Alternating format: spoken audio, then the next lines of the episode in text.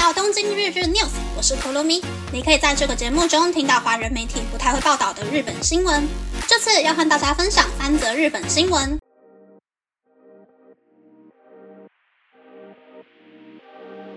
第一则新闻是支撑家庭和公司重要职务的四十多岁男性，挣扎不想成为欧基桑。周刊 Friday 曾经有篇报道探讨业余同事是摆烂的欧基桑算不算是职场霸凌？中说，不管对同事有多么不满，但如果明确指出对方是摆烂的欧基桑，就算是霸凌。但造成这种现象的根本原因，就是因为日本固有的职场制度。摆烂的欧基桑是年轻员工揶揄中年男性的话语。在日本，工作年限长的人薪资越高。这种职场制度使得中年男性只考虑如何偷懒领高薪。不过，这些摆烂的欧基桑刚进入职场时，也曾经对公司做出各种贡献。但是在年轻员工的眼里，只觉得工作那么少，薪水却那么高，很不公平。然而，不论是摆烂的欧基桑，还是单纯的欧基桑，如果有下列特征，就容易在日本社会中受到排斥。这些特征有：经常说不好笑的笑话，体毛异常的多。散发独特的气味，在社会或职场中有一定的地位，却爱张扬自己的优点，吹嘘年轻时的功勋。此外，常常有欧基桑因为性骚扰被逮捕的事件，所以日本社会对欧基桑的观感不佳。中年男性也害怕自己被归类为欧基桑，于是有很多中年男性小心翼翼地谦虚待人。也许要等白头发越来越多，体力开始下降，欧基桑变成老爷爷的那天，才能够开心度过每一天吧。第二则新闻是，当心理影响健康的时候，最该做的事就是什么都不做。因为心理影响身体，不得不请假休息的状况，在现代社会中并不罕见。然而，那些休息中的人可能会觉得对职场同事或是身边的人添麻烦而感到焦虑和罪恶感。以笑着生活、活得健康为座右铭的精神科医师井上智介，给这些朋友的建议就是要放松心情，什么事都不要做。拥有这种心态的人，可能会比预期时间更早恢复正常生活，因为什么事都不要做是让心灵休息的方法。因此，精神科医生们很重视病患在刚开始休息的阶段能有多么的无所事事。然而，最常看见的例子就是过于认真的人，因为太努力做事，让心灵变得疲倦，而开始休息的日子。所以在休息期间，会想着其他人都在工作，自己却还在睡觉，感觉很不好吧？而把闹钟设定在早上七点的故事，越是这样努力的人，休息的时间就更容易拉长。其实休息并不等于睡觉，让心灵有效休息的方法就是什么事都不要做，悠闲的度过时间。在让心灵休息的时候，不要去规划要几点起床、几点睡觉、几点钟要去做什么事。休息的时候要聆听自己的内心。想睡就睡，想吃宵夜就吃宵夜，划手机也可以。不要因为网络上说晒太阳有益健康，就觉得必须要出门晒太阳这种事情而勉强自己。直到获得充分休息、拥有安全感前，待在家里什么事都不做是没关系的。当心灵获得充分休息之后，人体的生理时钟就会开始重新运作，会让我们有想要出门逛逛的想法。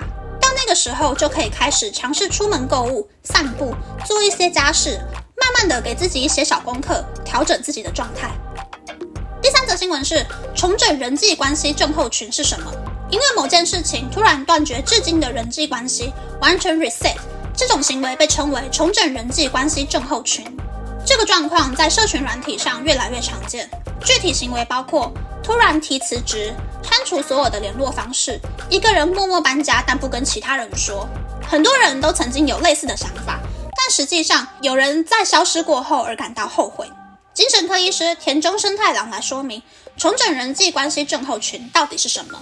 日常生活中偶尔会聊到想要重整人际关系的话题，所以重整人际关系症候群并不是专业的医学用语，也不是一种疾病。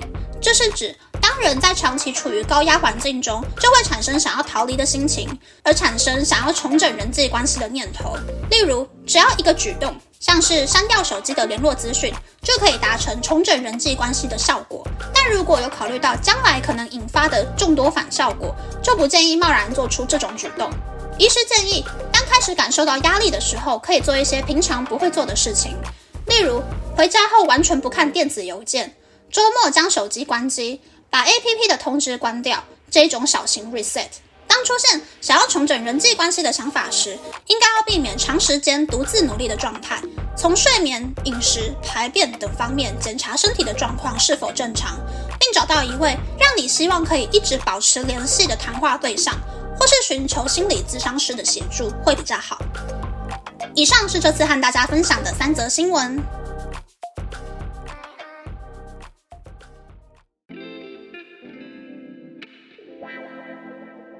则新闻都跟社会观感和心理层面有一些关系呢。第一则新闻是白浪欧基上的新闻。在日本，白浪欧基上大多是薪水小偷，所以很容易被认真做事的人讨厌。日本还有一个名词叫做“马多基瓦族”窗边族，也就是像白浪欧基上总是坐在窗户边最不起眼的位置，啥都没干，每天就等着下班。自从全家砍了第一刀，开启了日本各个企业提早退休的风潮后呢，欧基上们也开始不能够摆烂了。至于外貌方面呢，有很多欧基上，也就是我遇过的各个上司，有很多人会保持运动习惯，不让自己发福。就算真的肚子憋出来的人，也会每天把自己打扮得干干净净的。是说我待过的一些规模比较大的公司，或是新闻上常出现的那种大企业的社长啊、干部，大部分的人都是瘦的。日本好像隐隐约约有那种不会身材管理的人就没有办法打理工作的气氛。所以在我观察到这个事实之后呢，虽然我从小到大都肉肉的，但是很努力的维持身材，不让自己变胖。第二则新闻是什么事都不要做的新闻。在职场里，大致可以分成两种人，一种是很认真的人，一种是差不多认真的人。往往很认真的人会想要把事情做到完善，而变得很辛苦，心里也比较容易疲倦生病。我觉得这是亚洲教育的问题耶。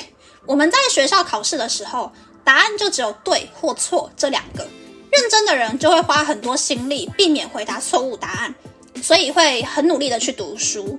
可是出社会之后，在工作的时候，大多是和其他人进行各种讨论和协调之后，做出一个成果嘛。在人跟人之间的工作，没有所谓的对或错，反而是非常好、很好、好、尚可、不好、很不好、超级不好这一类模棱两可的答案。答案的种类五花八门，而且要对答案的人也超级多的，从自己的可能科长、部长、本部长，然后到对方企业的科长、部长、本部长，所以是非常非常难获得一个满分的答案。我会觉得，除了在工厂的生产线以外的工作，只要有做到七十分就已经很棒了，有差不多认真就已经很足够了。第三则新闻是重整人际关系的新闻。我是属于把 A P P 关掉的类型，诶，我只会留下 idol 的通知，因为我觉得，在我扛着压力寻找一个答案的时候，很多人在我旁边叽叽喳喳，然后出一些很不符合我状况的主意的时候。会更心烦意乱，所以我就把认识的人的通知全部都关掉，只留下 idol 的通知。因为 idol 比较会分享工作上的小故事啊，或者是生活中好笑的事情。我追的 idol 甚至是会开直播，然后下到河里面徒手抓鱼。所以看看 idol 的物料，反而可以让我的心情比较放松。那我其实也是跟医生的意见一样，不建议把联络方式删掉，因为。人脉在将来很有可能会成为一个正面资产嘛？除了那种打死都不想往来的人，可以直接删掉好友之外呢，其他人可以暂时用关闭通知的方式，一段时间暂时不要有任何的往来就好了。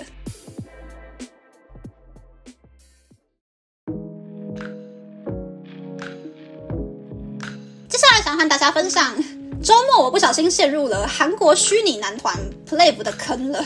我是看到台湾网友的翻译片段入坑的。